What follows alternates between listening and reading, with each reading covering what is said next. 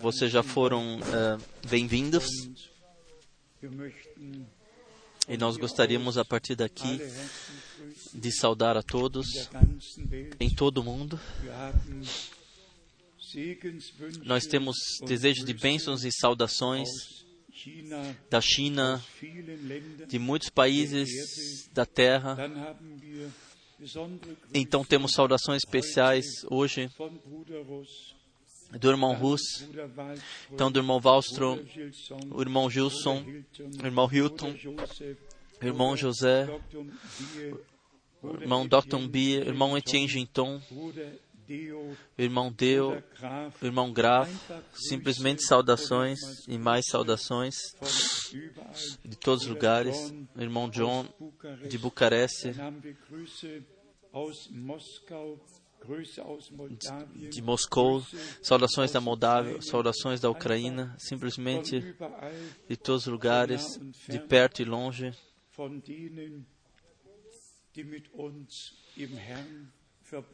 daqueles que estão ligados conosco no Senhor. E eu gostaria hoje de especialmente desejar as boas-vindas àqueles que estão pela primeira vez aqui, que hoje pela primeira vez estão aqui. Temos aqui amigos no nosso meio. Por favor, levantem-se. Quem? Sim. Eins, zwei, Um, dois, três, quatro, cinco, seis, sete, oito, neun, nove, dez, onze, doze, treze, 14, 15, 16, 17, 18, 19. Ja, Gott, Gott, der Herr segne Deus, o Senhor, vos abençoe, especialmente. E então todos que já há muito tempo não estiveram aqui, Deus os abençoe. E hoje nós temos um ônibus cheio vi- vindo da Eslováquia, no mínimo 250 são no, mínimo 1.200 quilômetros que foram dirigidos. Deus os abençoe de forma especial. Então nós temos irmãos e irmãs da Itália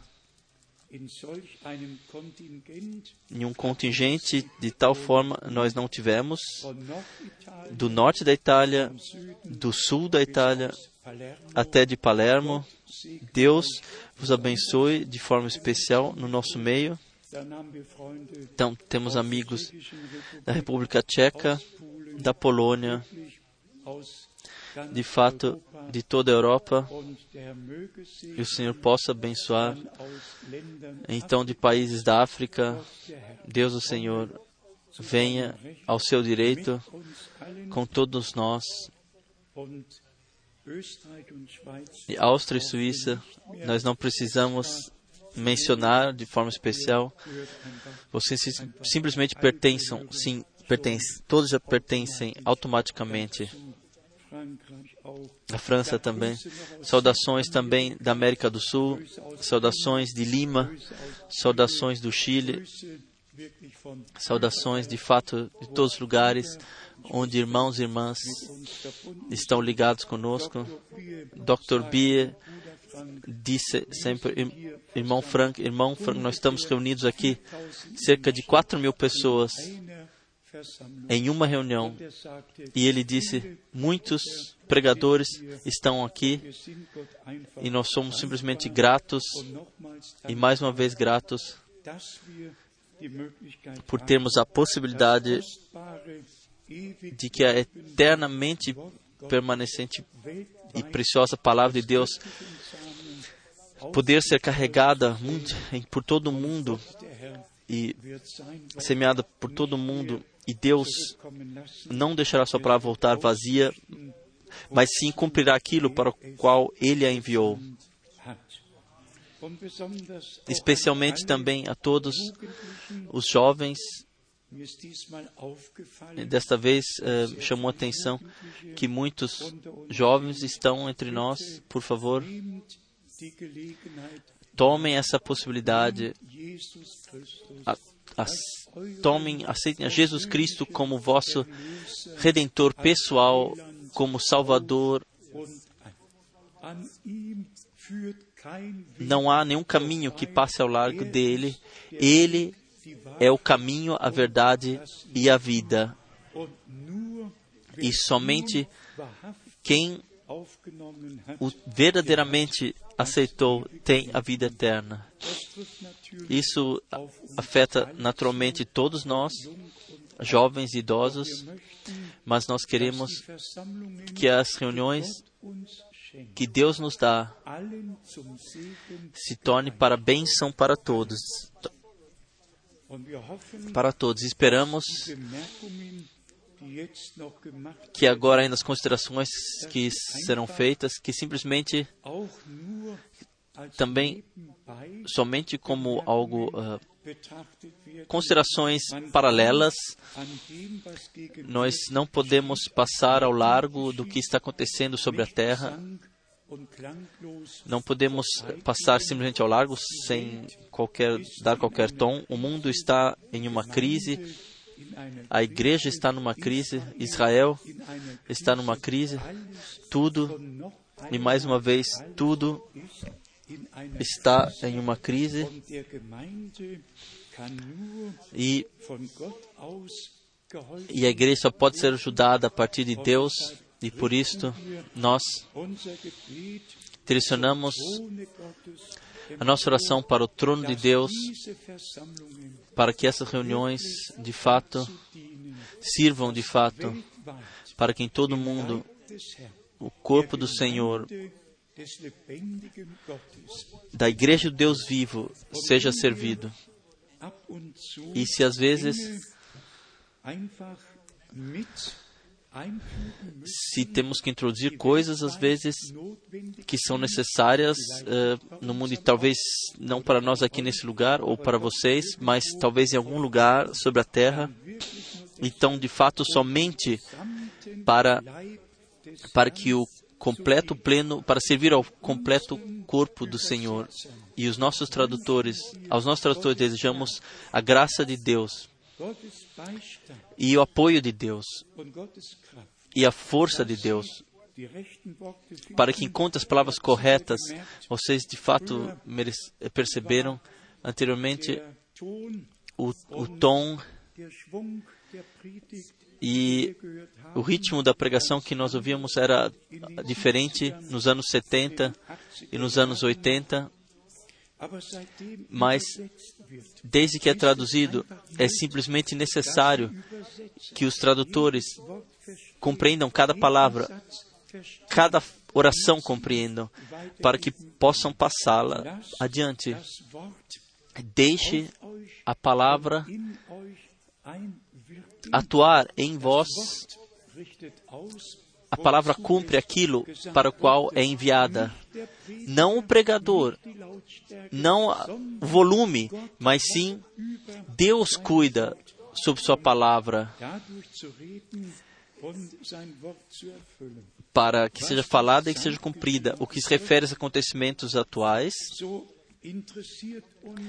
para nós, nos interessa de fato o que se refere a Israel, e nós temos tal número de e-mails sobre as coisas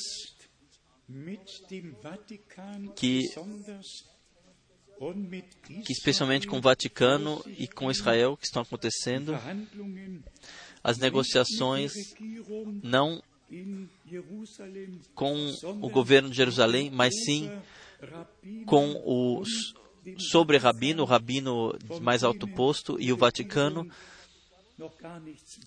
do qual o governo sequer sabe já há 10 anos, e, e se trata basicamente, e agora segurem-se, é, se trata do Monte Sião. E sobre o Monte Sião há um, um edifício principal que é conhecido como o cenáculo, que é conhecido onde, onde a última Santa Ceia foi comemorada.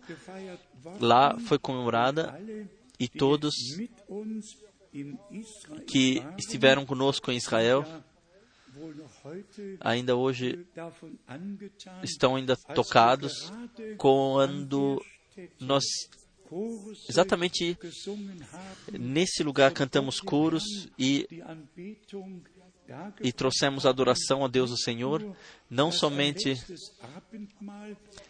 que, que, que foi festejado uma última Santa Ceia, mas sim o derramamento do Espírito Santo aconteceu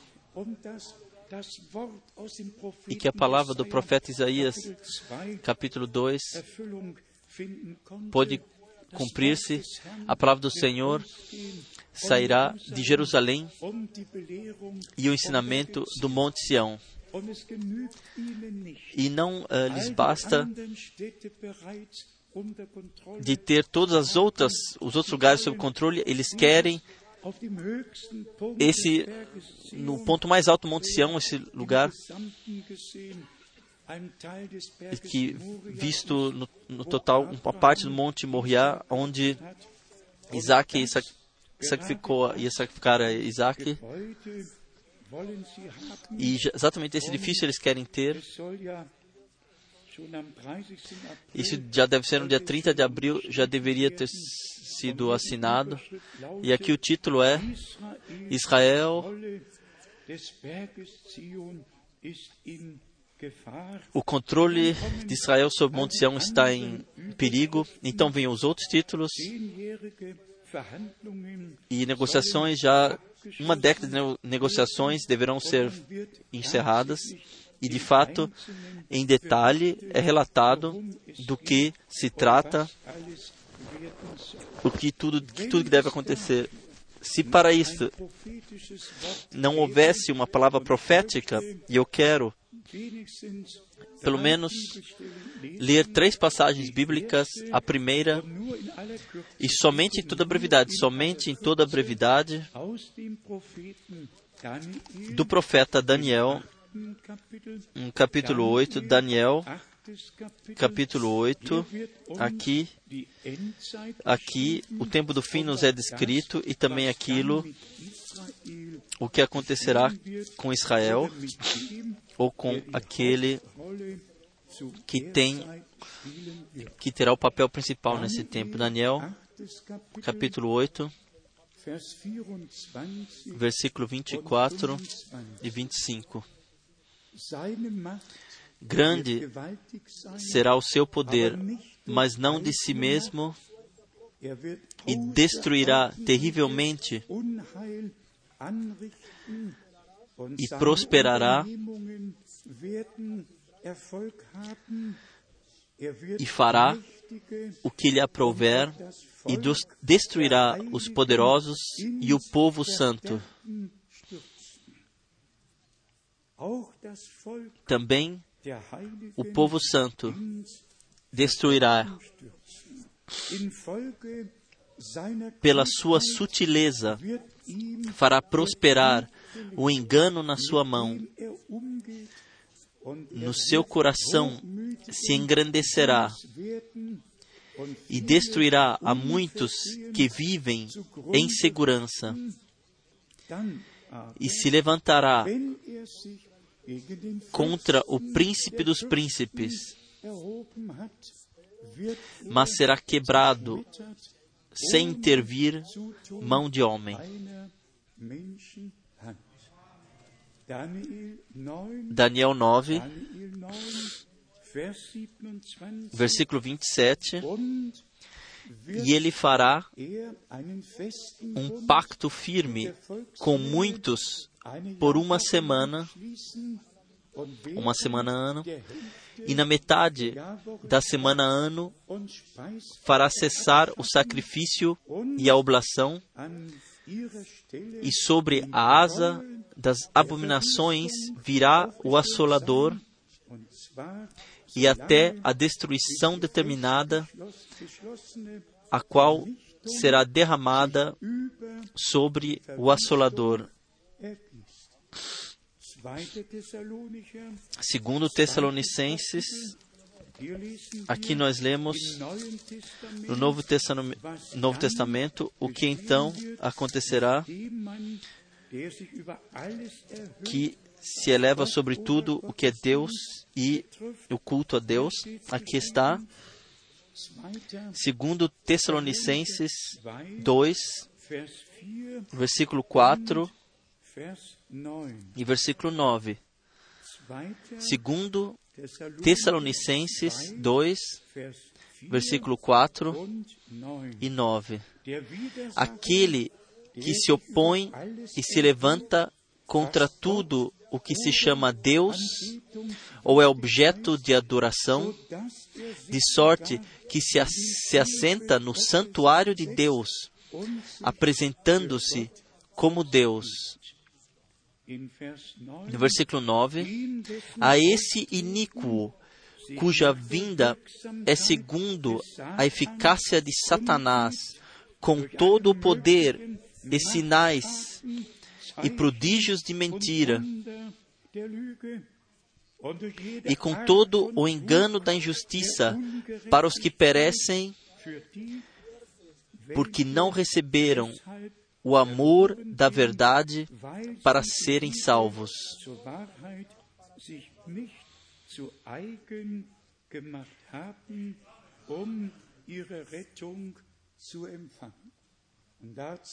E para isso ainda, Marcos 13. Kapitel, capítulo 13, haben wir aqui nós temos a descrição daquilo, o que aconteceu naquela época, na primeira vinda de Cristo e também 70 nach Christus, no ano 70 após Cristo.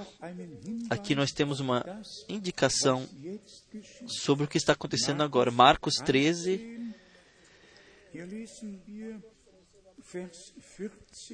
versículo 14, dann Vers 23. então versículo 23. Wenn ihr Ora, quando vós virdes a abominação da desolação estar onde não deve estar, onde não deve estar, aonde ele não pertence, onde não pode estar, onde simplesmente não pode estar.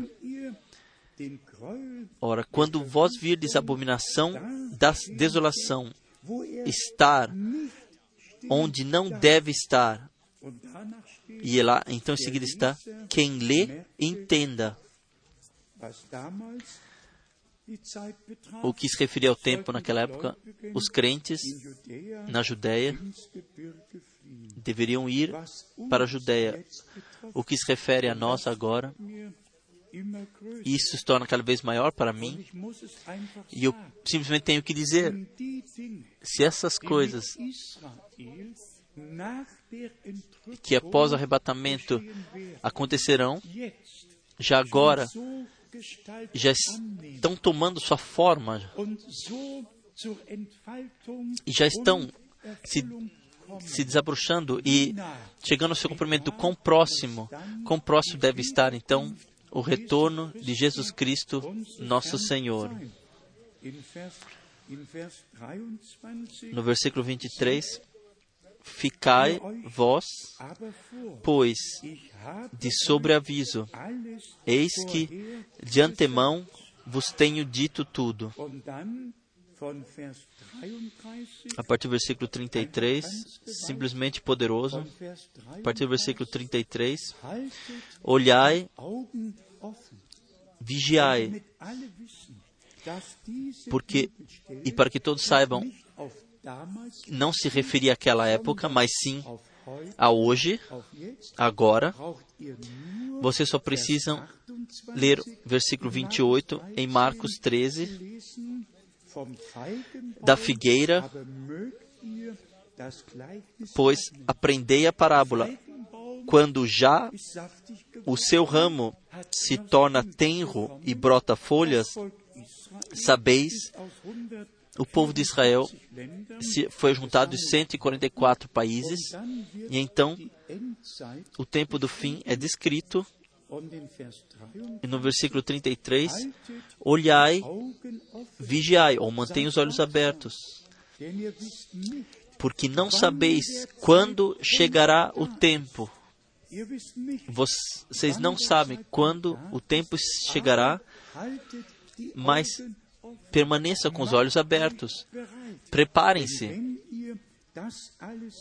Pois quando virem todas as coisas que estão se cumprindo, se sucedendo, então elevai as vossas cabeças, pois vossa redenção se aproxima. E diretamente Em conexão a essa palavra, steht von Vers 34 está no versículo 34 algo que no tempo recente tem chegado a más compreensões de, do ponto de vista de ensinamento, pois porque foi feita uma interpretação, e eu digo isso muito abertamente, não somente Deus. Eu odeio a interpretação e eu e eu não me des, de- desculparei para isso. E a interpretação ela vai para o ponto que que todo esse tempo antes da vinda do Senhor separado em quatro etapas e então fala da noite, da meia-noite, do a madrugada e da, do começo da manhã e a interpretação vai ao ponto que se diz uma mensagem foi no tempo do anoitecer quando o irmão Branham estava lá, a segunda quando o irmão Frank esteve lá e agora agora está o tempo da mensa- mensagem do cantar do, do galo e assim por diante. Exatamente isso, isto é um horror para Deus. Deixe-me ler o que está escrito aqui. Vamos ler sem parar, von Vers 33 a partir do versículo 33, e então julguem sobre isso. Olhai, vigiai, porque não sabeis quando chegará o tempo. E como se um homem, devendo viajar, ao deixar a sua casa, desse autoridade aos seus servos, a cada um o seu trabalho, e ordenasse também ao porteiro que vigiasse. Aqui é dado um exemplo muito natural, terreno, para falar para nós que nós temos que vigiar. E então, a partir do versículo 35, vigiai, pois, 5, denn ihr porque não sabeis quando virá o Senhor da casa, se à tarde, se à meia-noite, se ao cantar do galo, se pela manhã. Aqui trata-se não de uma mensagem no tempo do anoitecer, não de uma mensagem no tempo da meia-noite, muito menos uma mensagem ao cantar do galo, mas sim que ninguém sobre a terra sabe, seja que se- será dia ou noite, quando a hora será. Vamos pensar na Nova Zelândia. Lá o dia começa, é o começo da manhã. E se for noite lá, aqui é manhã. Então, simplesmente aqui somente é dito: vigiai, estejam prontos, porque não sabeis quando virá o Senhor da casa. De mensagem, não se fala sequer aqui, mas sim de estarmos prontos.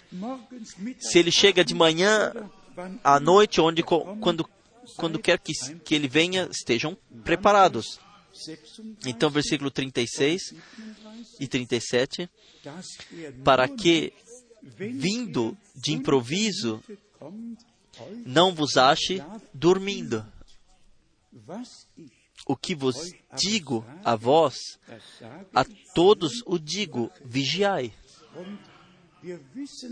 E nós sabemos simplesmente, ele utilizou esses exemplos para nos chamar quando o tempo do cumprimento vier, quando- quando virem, vocês verem o cumprimento das profecias bíblicas, tão, sejam atentos, estejam atentos, pois o tempo está muito próximo. E nós todos sabemos. E isso tem que ser ressaltado, que Deus tem um plano de salvação e esse plano de salvação chega ao seu cumprimento também com Israel. Israel está numa, num problema, numa, numa dificuldade, porque naquela época não aceitaram o Senhor. De fato, estava o problema, a dificuldade entrou povo, dentro do povo de Israel. Mas agora Deus chamou e eles, no tempo certo, no lugar correto, eles estarão. E assim como Deus começou com Israel, assim ele também finalizará ou completará com Israel, tão triste quanto pareça. E, e tanto esforço que Deus tem conosco, com a igreja e com Israel, antes dele chegar ao seu alvo. Vamos pensar não somente no, no momento em Israel e na igreja, vamos pensar cada um em si mesmo, pessoalmente, quanto esforço, quanta dificuldade tem o Senhor com todos nós, ou já teve com todos nós. Hoje, nesses dias, ainda com vista aquilo que aconteceu para nós, nós nos ocuparemos disso. O Gólgata, a crucificação, a ressurreição, a plena redenção, o grande dia de reconciliação de Deus com a humanidade. Quando estivemos agora em Israel, nós visitamos todo o país, estivemos no mar, no mar Vermelho e nos lembramos do que Deus fez quando Ele ordenou a Moisés de elevar o cajado e ele separou o mar, seja que foi aqui ou lá. Isso foi assim como está escrito, assim aconteceu em, em passo a passo, nós, na terra da Bíblia, nós pudemos seguir os passos de Deus no Velho e Novo Testamento. Ainda a consideração sobre Engedi, sobre o Mar Morto, quando nós nos lembramos o que está escrito em Ezequiel, Ezequiel 47, que a riqueza do mar morto, e morto significa morto, sem vida, sem vida, que a riqueza do mar morto será maior daqui, daqui do, do que o mar Mediterrâneo. E, e não somente a, a, o anzol, mas sim as redes serão tiradas cheias. Serão tiradas cheias. Será assim tanto quanto a fonte surgir do templo e essa água vivificante, água curadora entrar, alcançar o mar morto. E então, então Deus cuidará. Para que de um momento Deus é criador, Deus é criador. Ele cuidará. E que de uma tomada só tudo esteja lá. Ele fala e acontece. Então, todos os outros lugares, vale a pena mencionar isso brevemente. Todos os outros passagens, seja o Monte das Oliveiras, então nos lembramos no profeta Zacarias que profetizou que o nosso Senhor Deus virá e com e com o pé sobre Montes Oliveiras ele pisará e que Montes Oliveiras partirá. Então, se formos ao, ao Getsemane, então nós somos colocados ao tempo dos Evangelhos, onde nosso Senhor chorou e clamou e disse: Deixa esse cálice, se possível, passar ao largo de mim, mas não a minha, mas assim a tua vontade aconteça. Se tivesse passado ele, nós, nós teríamos que beber, mas porque ele bebeu, nós podemos beber o cálice de bênçãos, o cálice de bênçãos podemos beber. E especialmente, muito especialmente, abençoado foi também no jardim do túmulo. Se no Evangelho de João, no capítulo 20, nós lemos perto do lugar da caveira havia um jardim e nesse jardim havia um túmulo no qual jamais ainda esteve dentro. Então é uma coisa. Mas se estamos lá no lugar e vemos o, o Gólgata e caminhamos um, um, um pouco pelo jardim, vemos o túmulo vazio. Sim, ele ressuscitou, ele vive. O que vocês buscam o vivo nos, os, para os mortos. Não, como eu disse frequentemente, nós fomos redimidos.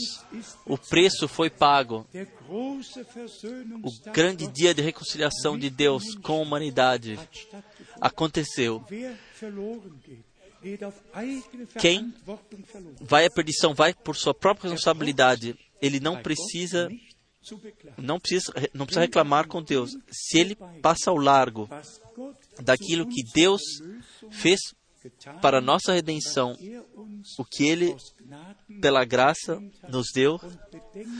E lembre-se, mais uma vez, não com ouro e não com prata, como Pedro escreveu, mas sim com o precioso sangue do Cordeiro de Deus Aqui nós lemos em Levíticos capítulo 17, a partir do versículo 11, a vida do corpo está no sangue. E por isso o sangue para expiação teve que ser trazido ao altar. Então nós lemos em Hebreus, na carta aos Hebreus, que o nosso Senhor, como sumo sacerdote, com o seu próprio sangue, foi ao lugar santo celestial e assim trouxe a eternamente válida redenção, eternamente válida. Jamais pode ser modificada, jamais pode ser, jamais pode nisto ser modificado algo. Uma eterna redenção Deus nos deu. E a vida eterna, pela graça, nos deu. Então vamos aceitar o que Deus nos deu pela graça o, o que Ele já preparou para nós desde a fundação do mundo. Imaginem, antes que houvesse o um mundo, antes da fundação do mundo, Deus já, já o seu conselho de salvação eterno que ele que ele cumpriria ao longo do tempo, ele já havia editado isso e, e, e incluiu a mim, incluiu a ti, para que nós pudéssemos ser sua propriedade eterna pela graça. Não religião, mas sim vida eterna.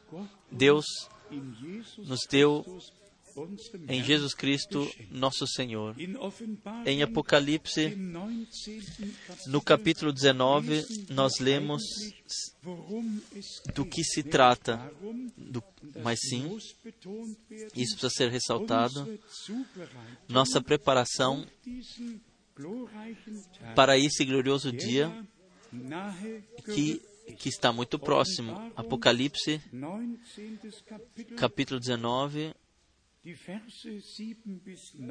versículo 7 a 9, nós teremos que ler todas as vezes renovadamente. Apocalipse 19, a partir do versículo 7.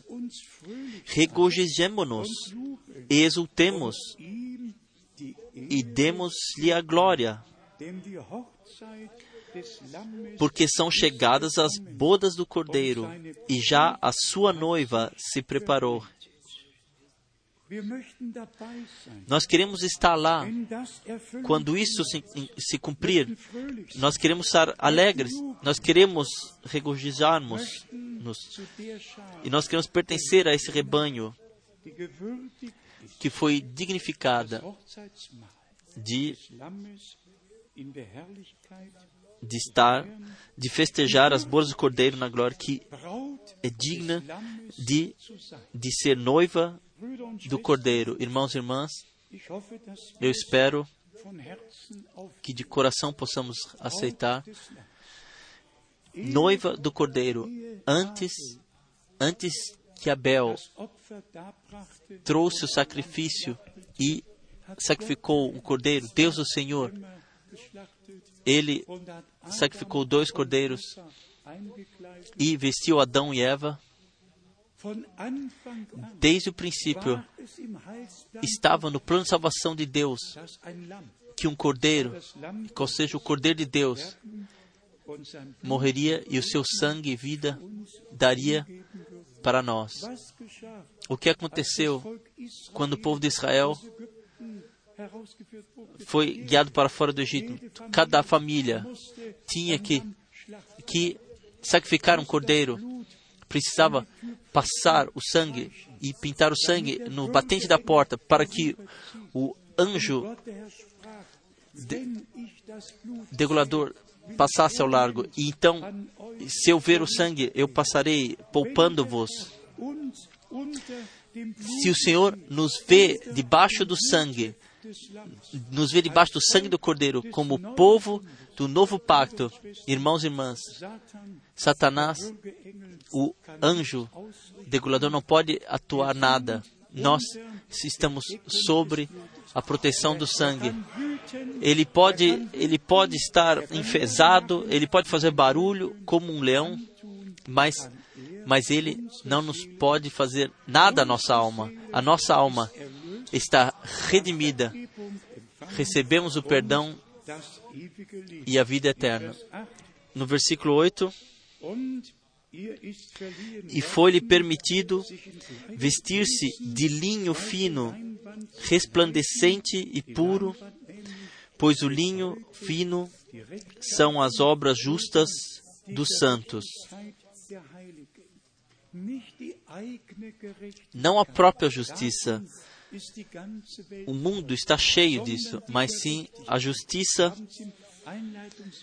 na própria introdução, que nos foi dado pela fé, como Abraão a tinha. O que o justificou?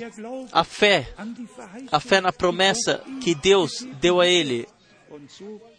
E assim nós vemos aqui a fé é simplesmente necessária e a fé vem da pregação.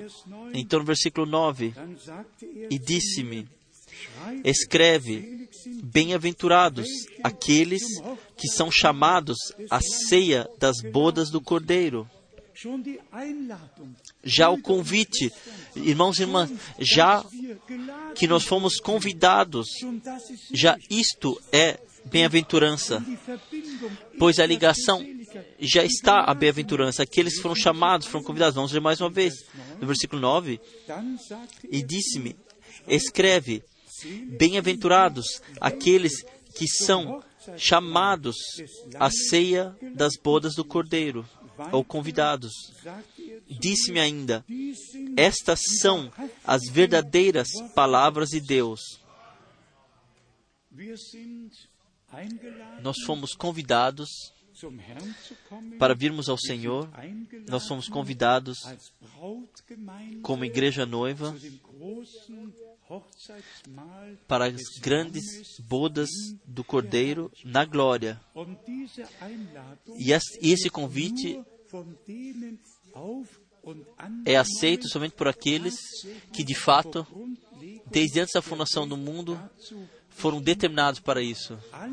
Todos os outros, todos outros, todos os outros passarão ao largo disso. A palavra não os, não os toca, mas todos que pertencem à igreja noiva são to tocados e vêm ao Senhor.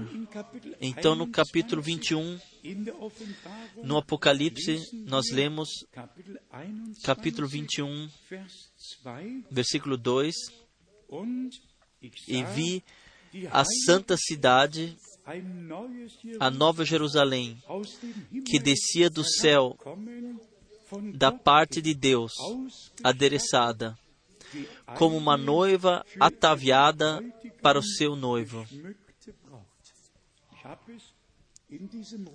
Nessa carta circular eu escrevi, e pelo que eu ouvi está foi traduzido para a língua francesa e língua inglesa está aqui colocado aqui na, na saída. Agora está o tempo da verdadeira preparação da igreja noiva de Jesus Cristo. Não tem mais sentido se preocupar com outros, mas sim, ou com outras coisas, mas sim como eu estou diante do Senhor. Essa preparação interior nós temos que, pela graça, vivenciar. O que nesse contexto é absolutamente necessário, isso precisa ser ressaltado, que permaneçamos na palavra, que nós permaneçamos na palavra e que de forma nenhuma, em nenhum caso, nos, nos movamos para fora da palavra. Assim como o Senhor disse no Evangelho de João, capítulo 15, se vocês permanecerem na minha palavra e, e as minhas palavras permanecerem em vós, disso é que se trata agora. Como foi dito, nós temos problemas com os irmãos que, que se movem para fora da palavra. Então eu digo o que acontece.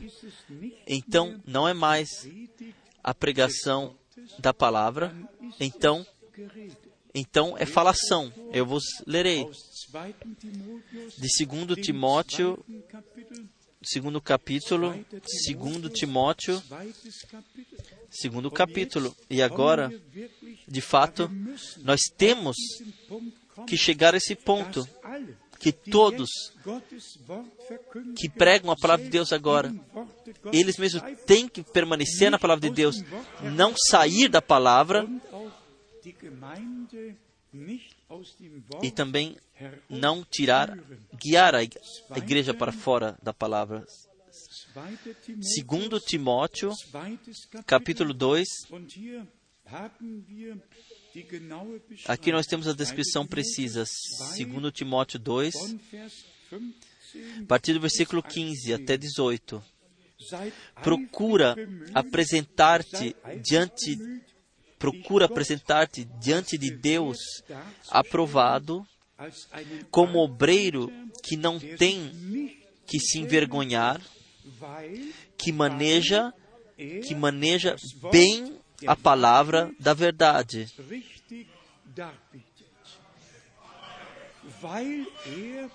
Porque maneja bem a palavra da verdade. Então o apóstolo menciona alguns também com nome. Então ele diz no versículo 17: E as suas palavras alastrarão como gangrena. Sim. E a seguinte. E a pregação vem da palavra e se torna bênção para outros. E a fé vem da pregação.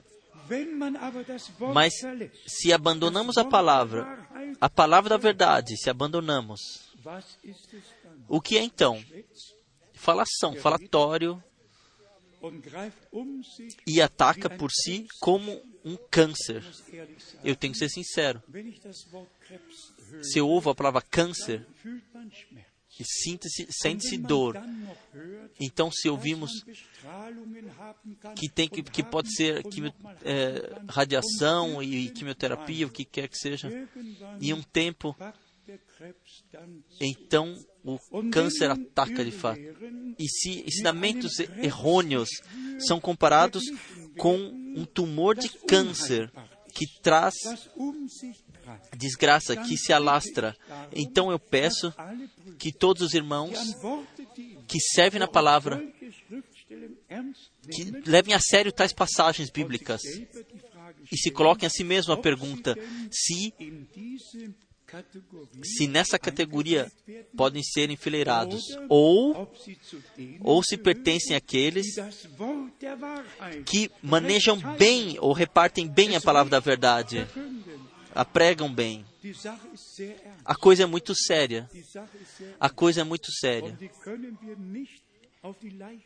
E não podemos levar isso assim, com leveza. Vocês podem ler adiante. 17 und 18. Versículo 17 e 18. Ihr Gerede, E as suas palavras alastrarão como gangrena,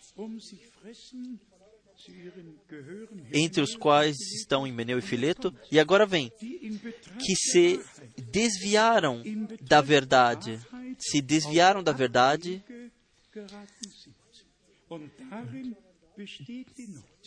E aqui está o problema. Quem, perma quem abandona a verdade permanece o caminho direto, chega a desvios, chega ao erro, à interpretação. E então, então é comparado como um tumor de câncer que ninguém pode curar. Vou ler algumas passagens do profeta Isaías para deixar isso aqui no ambiente, no ar, como é importante, do ponto de vista de ensinamento, tudo diretamente ordenar isto biblicamente. Um irmão, há pouco tempo, gelesen. leu uma dessas palavras e desculpe que eu, que eu digo isso na minha naividade, na minha ingenuidade. Nós leremos em breve ist. de um servo que é cego. Então o irmão disse: essa palavra, isso poderia se referir a você. E eu, Eu- com, eu ouvi assim, mas e eu digo isso com intenção. keines der 18 Mal, Nenhuma das 18 vezes, 18 vezes onde a palavra servo Propheten Jesaja 41 em Isaías 41 até steht, 45 está escrito se refere a mim, ao irmão Branham ou ao Paulo, ou algum irmão. Nós lemos essas passagens bíblicas em toda brevidade Para- pelos nossos irmãos que chegaram a dificuldades.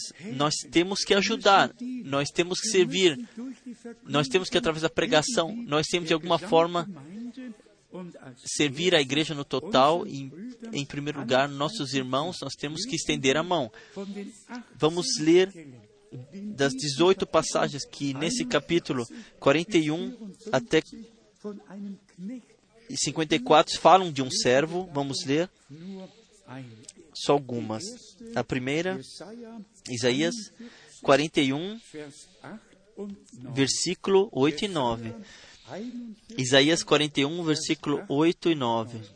Du Mas tu, ó Israel, servo meu, tu Jacó, a quem escolhi, descendência de Abraão, meu amigo.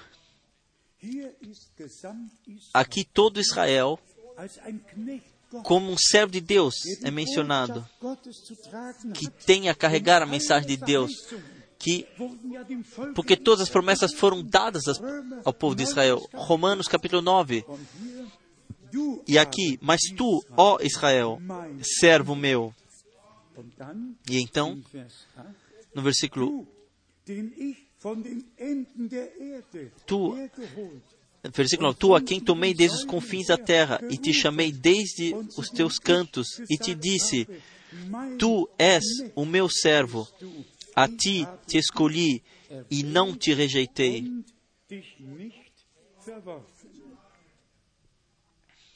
Sim, Deus tomou, a, se elege- elegeu a Israel como servo. Jesaja 42, Vamos ler Isaías 42, den ersten Vers, Jesaja 42, den ersten, Isaías 42, primeiro versículo. No último primeiro fim de semana do mês, nós em parte fizemos: Eis aqui o meu servo, a quem sustenho, o meu escolhido, em quem se compraz a minha alma. Pus o meu espírito sobre ele. Ele trará justiça às nações. Toda a descrição in der Erfüllung in Matthäus 12 pode ser lida no seu cumprimento em Mateus 12, do versículo 15 a 21. nachgelesen werden.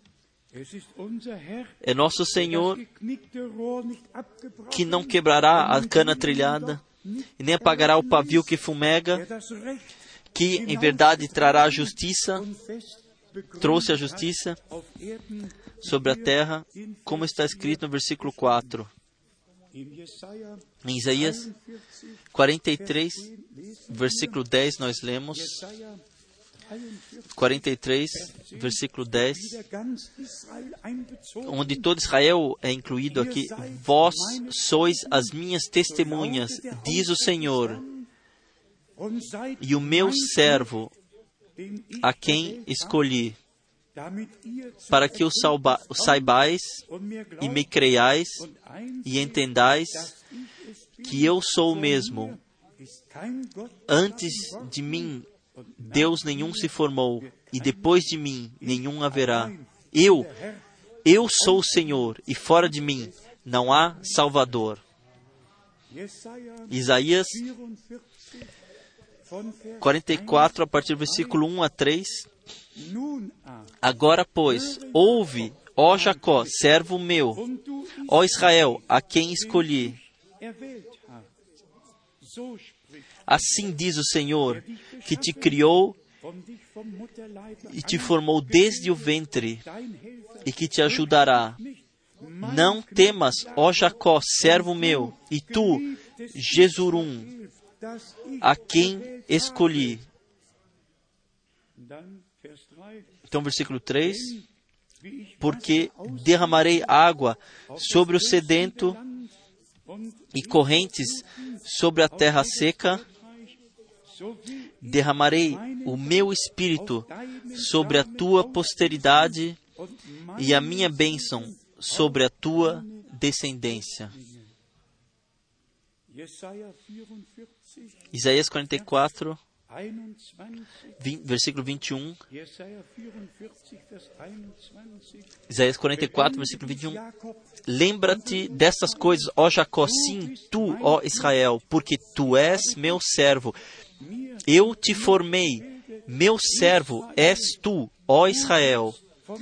Não me esquecerei de ti. E então vêm as promessas com vista ao nosso Senhor e Redentor. in Jesaja 49, Em Isaías 49, em Isaías 49, Vers 5 und 6. versículos 5 e 6 nós lemos: E agora diz o Senhor que me formou desde o ventre para ser o seu servo, para tornar a trazer-lhe Jacó e para reunir Israel a ele, pois aos olhos do Senhor sou glorificado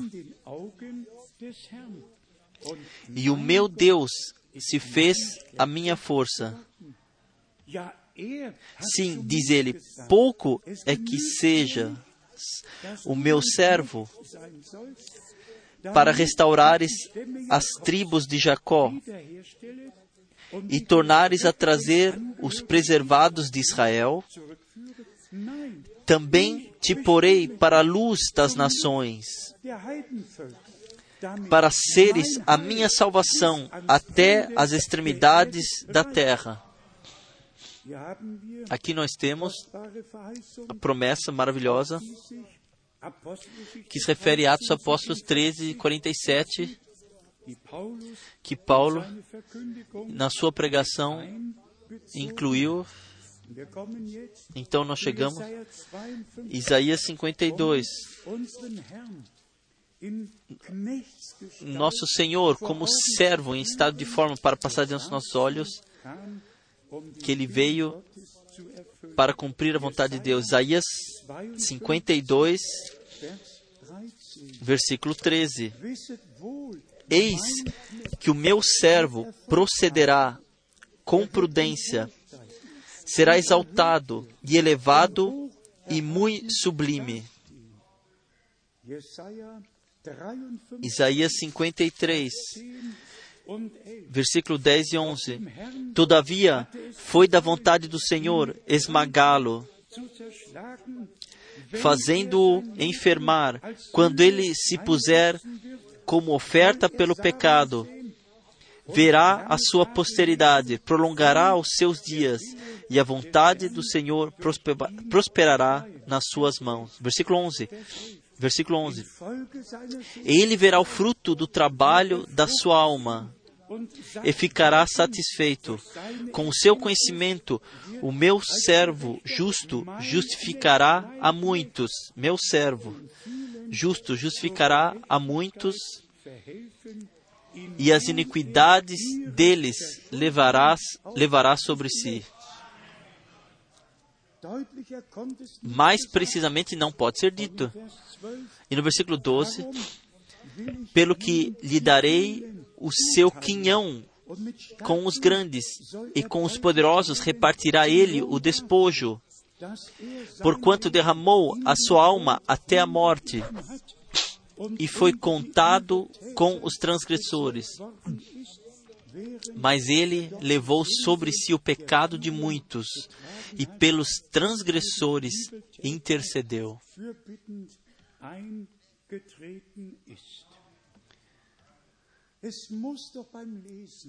No ler, precisa ser atentado. Onde nós vemos Israel como servo, onde o nosso Senhor é falado como servo. Como é o contexto? Onde pertence cada coisa? Isso significa o que Paulo disse: seja um obreiro que bem maneja a palavra da verdade, simplesmente lá onde pertence. E então, as quatro vezes no Novo Testamento, que se referem somente ao nosso Senhor, aqui nós temos, primeiramente em Mateus, capítulo 12, como foi dito no versículo 18, e mais uma vez em Atos dos Apóstolos, no capítulo 3, Atos 3, Aqui o nosso Senhor, mais uma vez, é mencionado como servo. Eu leio Atos Apóstolos 3, versículo 13. O Deus de Abraão, de Isaac e de Jacó, o Deus de nossos pais, glorificou a seu servo Jesus, a quem vós entregastes e perante a face de Pilatos negastes, quando este havia resolvido soltá-lo. Aqui, nosso Senhor, mais uma vez, é denominado servo. Atos Apóstolos 3, versículo 26. Deus suscitou a seu servo e a vós, primeiramente, vou-lo enviou para que vos abençoasse, desviando-vos a cada um das vossas maldades. Igualmente, Atos dos Apóstolos, nós, nós lemos agora, e de fato trata-se para mim que todos nossos irmãos leiam a Santa Escritura, encontrem um contexto e, o, e possam ensinar ao povo de Deus assim como é agradável a Deus. Irmãos e irmãs, nós falamos repetidamente, nós falamos repetidamente, jamais antes o plano de salvação de Deus esteve tão revelado e mostrado como nesses dias. E Deus tinha os seus servos e profetas. Deus teve Israel como seu servo. Então o Senhor se tornou servo, tomou estado de servo e foi obediente, obediente até a morte na cruz. Ele poderia, podia ser tudo, ele podia ser servo, podia ser Senhor, ele podia ser Cordeiro de Deus, ele podia ser intercessor, sacerdote, ele pode ser tudo. E ele é tudo em tudo. Mas tudo no seu lugar direto, lá onde pertence, lá tem que permanecer. E assim nós temos a graça diante da face de Deus, que de fato tudo, e mais uma vez tudo, seja feito ou seja deixado lá onde pertence. Eu quis buscar a passagem que, que foi referi, que deveria ser referida a mim, mas eu não encontro e não é tão ruim. Em todo caso, eu não sou mencionado aqui, em nenhum lugar. Isso eu posso dizer. Deus, em todo o Velho Testamento, teve seus servos, os profetas. Então Deus juntou todo o Israel e, e, e, disse a ele: Vocês são meus testemunhas, meus vocês são meu servo. Eu vos determinei para dar testemunho de mim. Vocês estão a me servir. E então, o nosso Senhor, Ele mesmo se torna servo, toma forma de servo, e agora encontrei de fato. Isaías 42, versículo 18 e 19. Isaías 42, 18 e 19. Surdos, ouvi, e vós cegos, olhai, para que possais ver. Quem é cego, senão o meu servo, ou surdo, como meu mensageiro, que envio, e quem é cego, como meu dedicado, e cego, como servo do Senhor. Como foi dito, Deus tem, Ele mesmo fez a, a repartição aqui. Israel que não podia ver, que estava cego, como o profeta Isaías desde o princípio disse, eles têm olhos, mas não veem, têm ouvidos e não, não ouvem, e o Senhor, e ele disse o juízo: se lemos tais passagens, então simplesmente temos que ler de volta, capítulo 41. Temos que ler com os outros capítulos para sabermos exatamente de quem é mencionado aqui. Israel estava surdo, Israel não podia ver.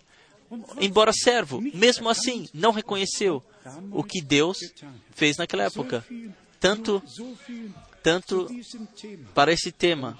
E então, de 1 João, ainda, antes de fecharmos, de 1 João, no capítulo 4, isso está muito no meu coração. 1 João, capítulo 4. E aqui o homem de Deus, ele disse algo que tem que ir aos nossos corações. 1 João, capítulo 4, versículo 6. Nós somos de Deus. Quem conhece a Deus nos ouve. Quem não é de Deus, quem não é de Deus, não nos ouve. E agora vem. E agora vem que todos os irmãos servidores ouçam ouçam o que vem agora. Assim é que conhecemos o espírito da verdade e o espírito do erro. Quem é da verdade? Ouve aquilo que o espírito da verdade diz. O espírito da verdade fala somente através da palavra a palavra permanece eternamente. Mas então há mais um espírito o espírito do erro, o espírito do engano. E isso é uma diferença, é como o céu e a terra. Vamos voltar mais uma vez. Tão certo, o apóstolo era, o apóstolo João era, que ele, em missão de Deus, trouxe a palavra e pôde dizer: Nós somos de Deus. Quem conhece a Deus, quem reconheceu a Deus e foi reconhecido por Deus, quem de fato vivenciou a Deus. E aqui nós chegamos aos três círculos. que foram mostrados e a todos nós pela pregação do irmão Brana. Nós podemos estar no segundo campo, preenchidos com o Espírito Santo e ser ungido, e mais na alma sequer ter sido nascido de novo. E agora vem, aqui trata-se de fato que a obra da graça de Deus no mais profundo interior das nossas almas aconteça, que uma renovação, que um renascimento possa acontecer, para que tenhamos recebido a conexão, a ligação com Deus. Nós somos de Deus. Quem conhece a Deus nos ouve. Quem não é de Deus não nos ouve. Uma palavra muito séria. Assim é que conhecemos o espírito da verdade e o espírito do erro. Se agora fôssemos ao Evangelho de João, o Senhor fa fala do espírito da verdade que ele enviaria, do Consolador, do Espírito da Verdade que nos guiará em toda a verdade. Mas então, mas o que é com o espírito do erro? É a mesma coisa. Descrito em todos os ensinamentos errados, em tudo o que, tudo que foi introduzido com erro. E sejamos sinceros e prezados amigos, a nós incomoda o que em todas as grandes igrejas, em todas as igrejas estatais e, e dos povos, em todas as denominações, isso nos, isso, nos, isso não nos incomoda, não nos incomoda. O que nos incomoda, o que acontece nas igrejas que Deus chamou para fora, o que acontece em todos os lugares, seja coisa deles, mas nós, nós temos que nos confrontar com o que o inimigo faz em nossas fileiras, ou quer fazer em nossas fileiras. E por isso, sempre a correção, de volta à palavra de Deus, sempre com a pergunta como Paulo já fez em Romanos 3, mas o que diz a Escritura?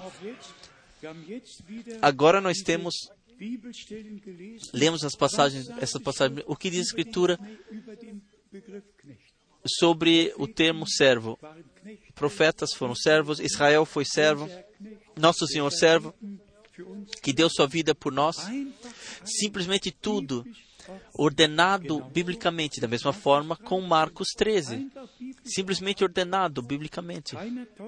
Nenhum erro, cair, nem, não cair no erro, não dar espaço ao espírito do erro. E deixe-me dizer isso em amor e que alguns irmãos ouçam isso. O erro começa, o engano começa com assim chamadas revelações. O erro começa com assim chamadas revelações. Um tem um sonho e o outro também tem um sonho. Dessa vez foram mulheres que, que tiveram sonhos, mas, mas simplesmente temos que tomar cuidado. Nós simplesmente temos que tomar cuidado. No Novo Testamento, nenhum sonho tem que ser interpretado, porque está escrito eles receberão revelações em sonhos, não somente sonhos, mas sim revelações em, em sonhos. Um novo, um testamento neotestamentário não precisa ser interpretado. A revelação já tem que estar lá dentro. Quando nosso Senhor disse a José em sonho, quem precisou interpretar? Nem, nem Maria, pegue Maria e a criança e, e, vá para o Egito. E depois volte, porque o homem que busca por sua morte não está mais. Tem que simplesmente ser, trazer de volta a Bíblia. Nós temos que nesses dias voltar de volta à Santa Escritura. Não há outra, não há outra forma. E por isto nós dizemos em amor, mas nós falamos de fato com toda a seriedade.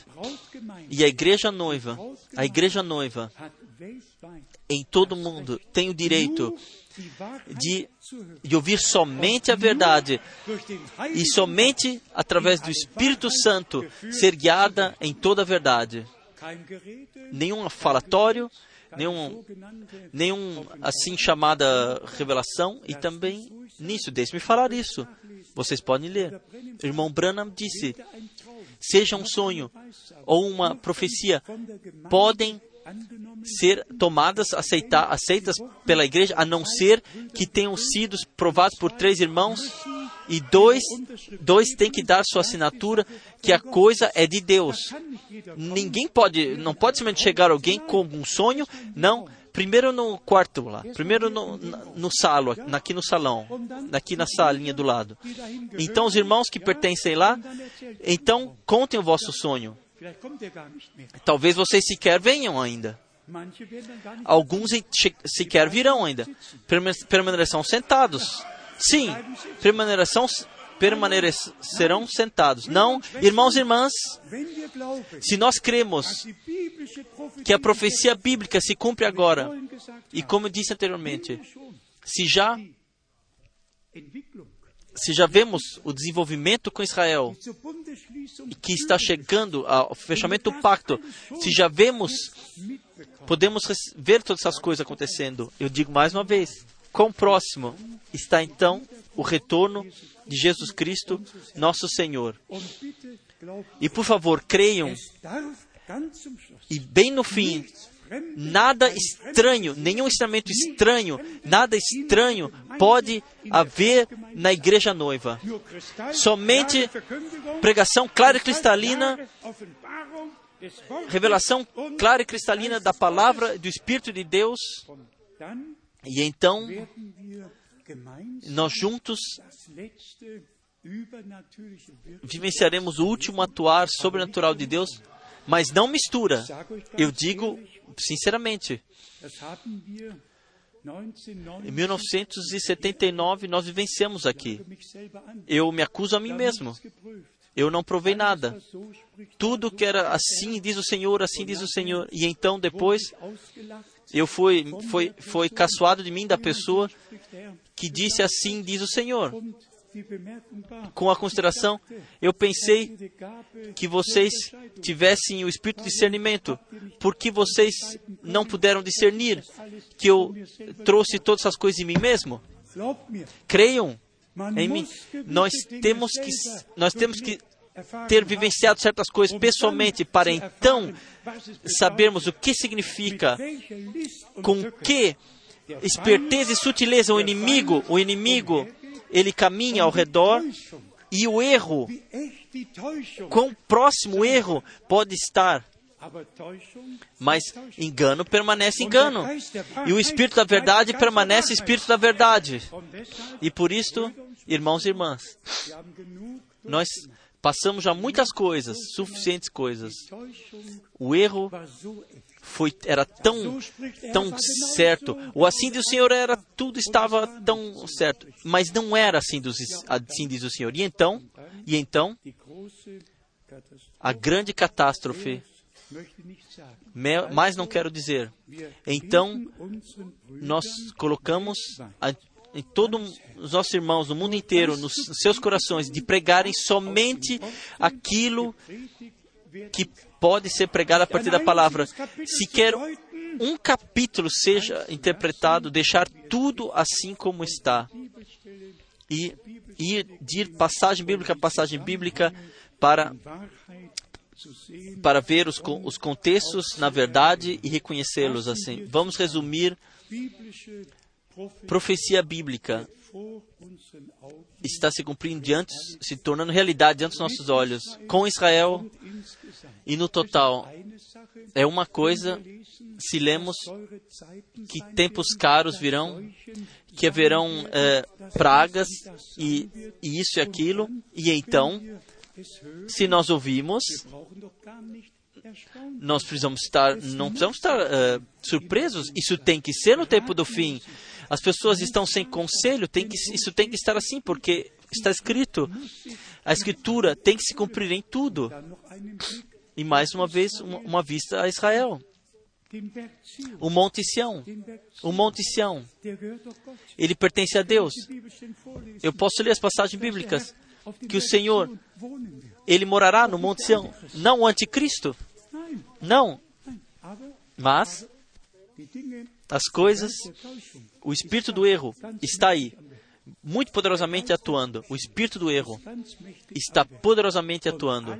E todos são enganados. Vocês podem ler tudo isso até até todo mundo islâmico, todos, 20, as 22 nações, aqui está escrito, desde 1945, que foram reunidas, sim, do que se trata,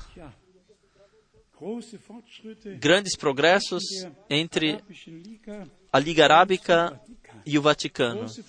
Grandes progressos. Em todos os lugares, grandes progressos. Em todos os lugares, grandes progressos. Irmãos e irmãs, eu não tenho nada a ver com política, mas se aqui está escrito o Papa encontra a Liga Arábica e os pontos principais é, é, são a paz, então vem todas as negociações, nós vemos diante dos nossos olhos Aqui as pessoas estão fotografadas, uma foto bonita dos representantes da Liga Árabe e uma foto bonita dos senhores de Israel.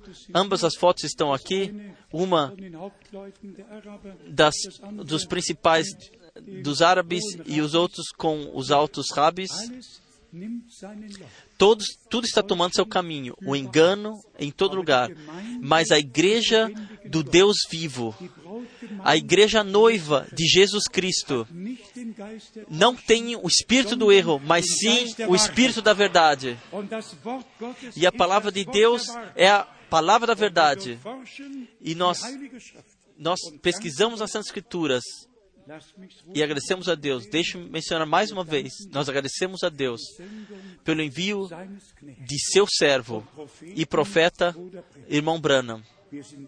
Nós somos muito, muito gratos por isso, pois sem o seu ministério, eu não teria um ministério e de fato não haveria nada, não haveria acontecido nada sobre a terra após a ida ao lar celestial do irmão Branham.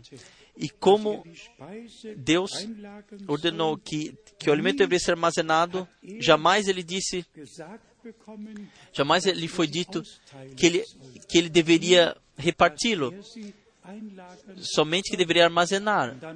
E então nós, eu escrevi na, na Bíblia, quando lhe foi dito que a sua mensagem anteviria a segunda vinda de Cristo, como a mensagem de João Batista anteveio a primeira vinda de Cristo.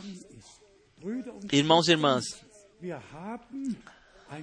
nós temos uma nós já vencemos uma parte da história de salvação divina e nós estamos ao ponto de vivenciar pela graça a última parte e todos e todos que creem na palavra profética e que creem na promessa que Deus quis enviar um profeta antes que viesse o grande e terrível dia do Senhor. Todos, todos que creem nisso, a eles é revelada a palavra de Deus e o Espírito da Verdade nos guia em toda a verdade.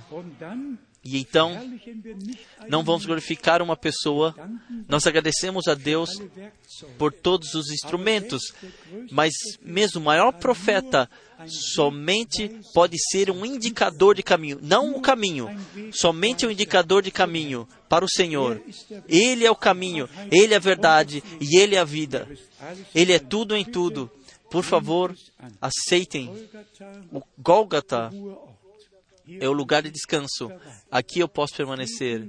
Paz com Deus, perdão, graça e salvação. Aceitem. O túmulo está vazio, a sua ressurreição, a garantia para a nossa ressurreição. Vamos ordenar tudo biblicamente e vamos nos deixar ordenar biblicamente. Eu sou de coração grato a Deus pela ordem divina na igreja estar sendo restabelecida e que o respeito diante da palavra de Deus está sendo de novo colocado no coração das pessoas. Temor diante de Deus, temor diante da Sua palavra. E então, através do Espírito Santo, sermos guiados em toda a verdade. Vocês estão de acordo com isso? Deve isso acontecer com todos nós?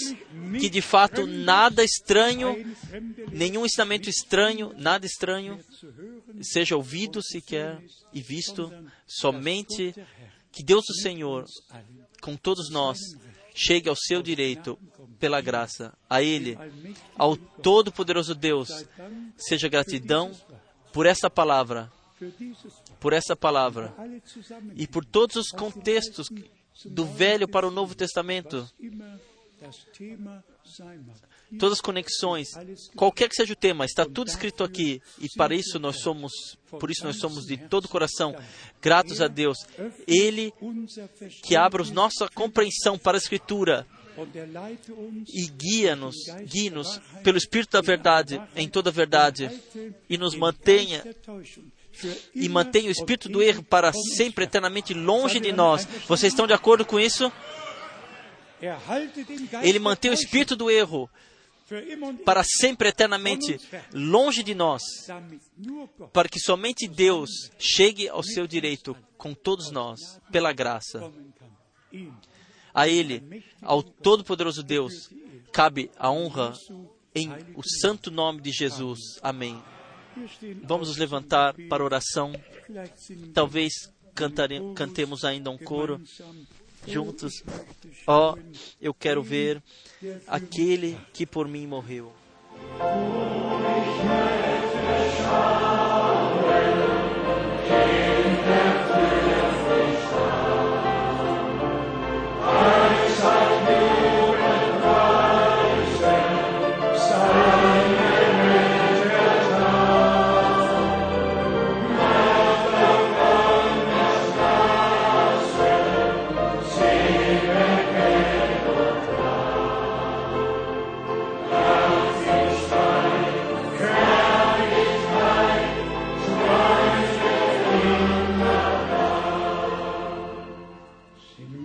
Vamos cantar assim como sou, assim deve ser.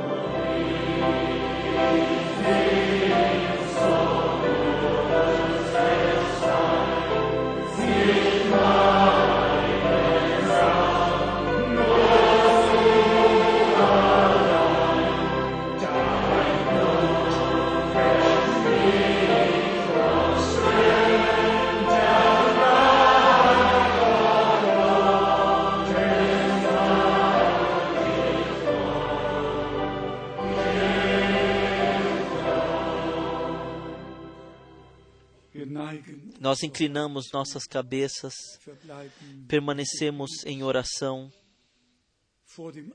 diante da face de Deus.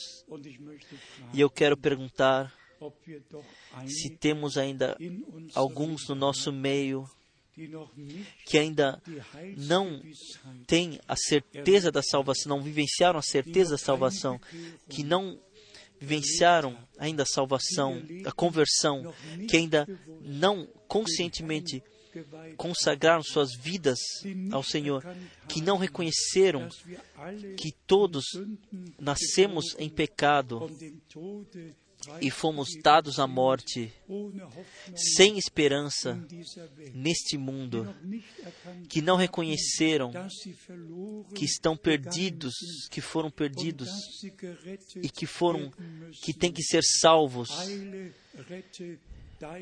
Oh, Apressa-te, salve a tua alma, deixa salvar Gott hat cantos até. Deus nos deu a salvação em Jesus Cristo, nosso Senhor. Aceite, por favor, aceite. E eu digo, como Paulo, im 2. Korinther, em 2 Coríntios, no capítulo 5, wir bitten euch, nós pedimos, nós pedimos a vocês de todo o coração, em lugar de Cristo, deixai-vos reconciliar com Deus. Aceitem a redenção, aceitem o perdão, aceitem a graça e vocês agradecerão eternamente a Deus por essa noite. Quando, se vocês fizeram isso agora, enquanto temos todas nossas cabeças inclinadas em oração, Eu pergunto mais uma vez: quem quer elevar a mão para que lembremos de vocês em, na oração? Temos aqui obrigado, obrigado, obrigado, obrigado, obrigado, obrigado, Danke, obrigado. Em todos os lugares, obrigado. Ó Deus, especialmente todos os jovens, Deus abençoe-vos. Veio no meu coração que Deus quer utilizar esse fim de semana de forma especial para todos os jovens que cresceram em casas onde os pais são crentes e agora eles têm, têm que encontrar o Senhor e ter a sua vivência de salvação pessoal com o Senhor. Por favor, aceitem agora. Deus ofertou a vocês. Aceitar vocês têm que vocês mesmos. Então se cumpre. Tantos quantos o aceitaram, a eles eles deu poder de serem filhos de Deus.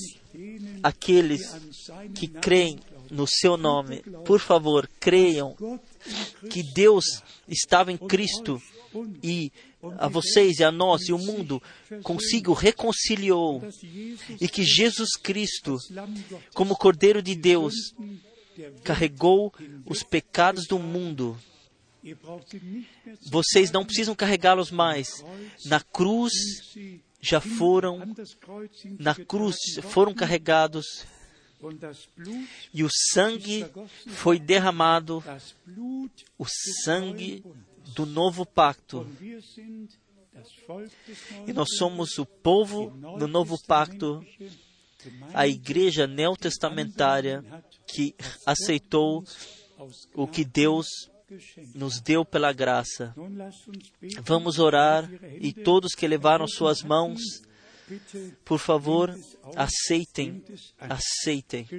Amado Senhor, eterno, fiel Deus, nós pregamos a tua palavra, a palavra da cruz, e de ti, o, o crucificado, e nós pedimos, salve a todos que estão perdidos, liberte a todos que estão amarrados, cure todos que estão doentes, confirme a tua palavra hoje à noite no nosso meio. E eu te agradeço por tua presença, pelo atuar do teu Santo Espírito, e te peço por tua bênção e por tua graça. Eu te peço, eu te agradeço por teres salvo, por teres perdoado, dado graça a ti, ao Todo-Poderoso Deus. Seja a glória e o louvor pelo sangue do Cordeiro, pela palavra de Deus, pelo Espírito Santo que guia em toda a verdade. E amado Senhor, para sempre e eternamente, seja o espírito do erro da tua igreja retirado e para sempre. O seu espírito esteja pairando no nosso meio. Tenha tu o teu caminho com todos nós. E amado Senhor, assim como vimos na palavra de introdução, a bênção que tu prometesses a Abraão através de Jesus Cristo veio sobre todos nós e nós te agradecemos, nós te agradecemos pela bênção do. Todo-Poderoso Deus. Tu segnen, eu quero te abençoar e tu deves ser uma bênção. Por favor, abençoe hoje à noite, abençoe hoje à noite de forma poderosa. Salve, liberte, cure e confirme a tua palavra. Aleluia. Glórias e honra. Aleluia. Aleluia. Aleluia. Aleluia. Glória seja Deus o Senhor. Agora eu tenho uma pergunta. A igreja noiva está no coração de todos, nós, não somente eh, tu em você, mas sim a todos e todos os irmãos servidores que cheguem à unidade, que falam, falemos a mesma língua, tenhamos o mesmo conhecimento, a mesma revelação, o mesmo ensinamento, que tudo, e mais uma vez tudo, chegue ao estado original divino, trazido de volta a isto. Não adianta ninguém de, de falar sobre Efésios 4 e dizer que Deus colocar, colocou os ministérios na igreja. Isso tem que ser revelado. Nós chegamos o tempo onde a palavra tem que se tornar verdade, onde aquilo que Deus disse tem que se tornar realidade. E nós agradecemos ao Senhor Deus cumprirá. Cada palavra está muito próximo e cada promessa será assim como Deus a disse. A Ele, ao Todo-Poderoso Deus, seja honra a Ele. Vocês podem vos sentar ainda brevemente. Esperamos que todos que ouviram em, em toda a África, América do Sul, América do Norte, até Nova Zelândia e China, que todos foram abençoados pela simples pregação. Mas sejam sinceros, como nosso Senhor pregou, ele to tomou exemplos da natureza e, e mostrou as coisas que se referiam ao reino de Deus. Ele pregou. Nós só temos uma coisa nos nossos corações: que Deus chegue ao seu direito conosco e que a sua vontade possa acontecer na igreja noiva, possa acontecer assim como ele, como já acontece no céu, e que tal harmonia simplesmente seja sobre o povo, entre o povo de Deus, assim como foi um coração e uma alma. Vocês têm o um desejo, vocês têm esse, esse anseio, Deus dará por sua graça. Hoje o coro poderia ainda cantar um hino, mas o mestre do coro ainda não está aí. Nós temos quem fala um coro. Venha das alturas, Espírito do Senhor.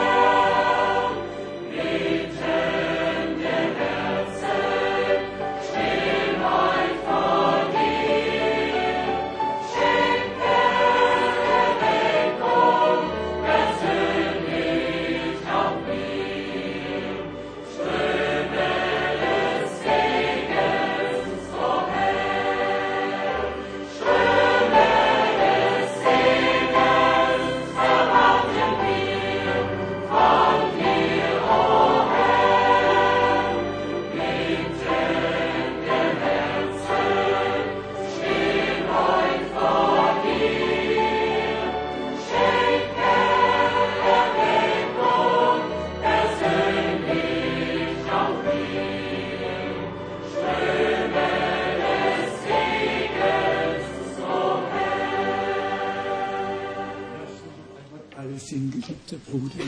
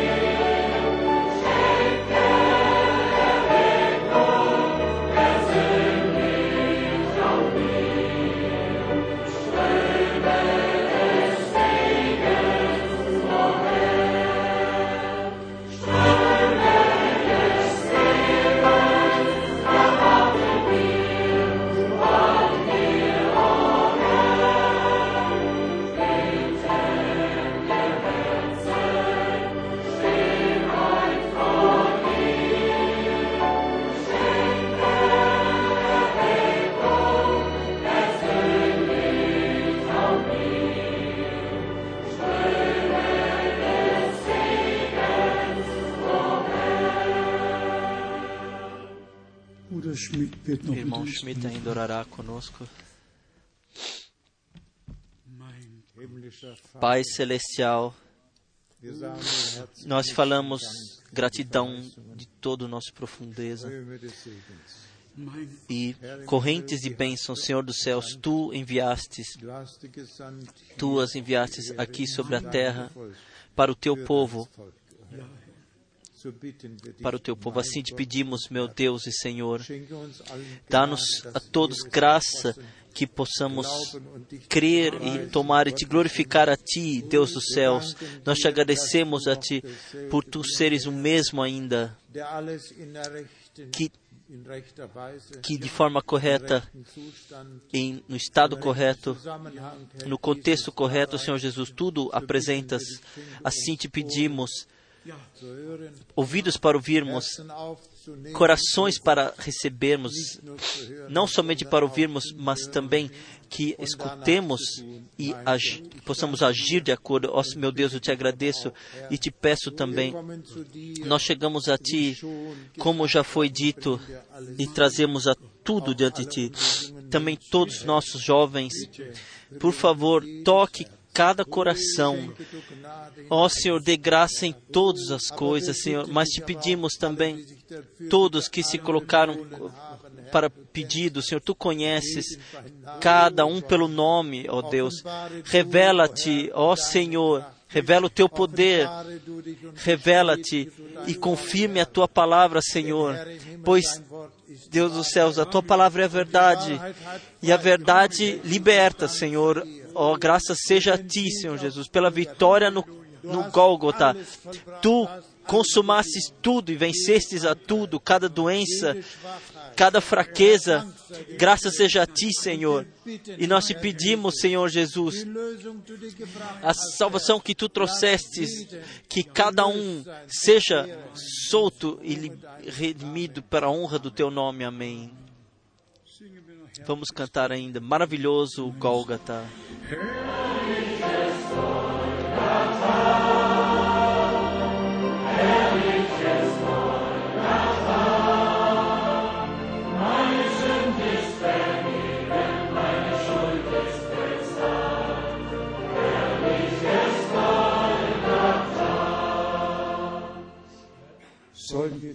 Vamos cantar ainda o coro mais uma vez.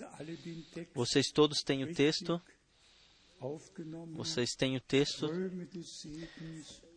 Correntes de bênçãos esperamos de ti, ó Senhor. Pedimos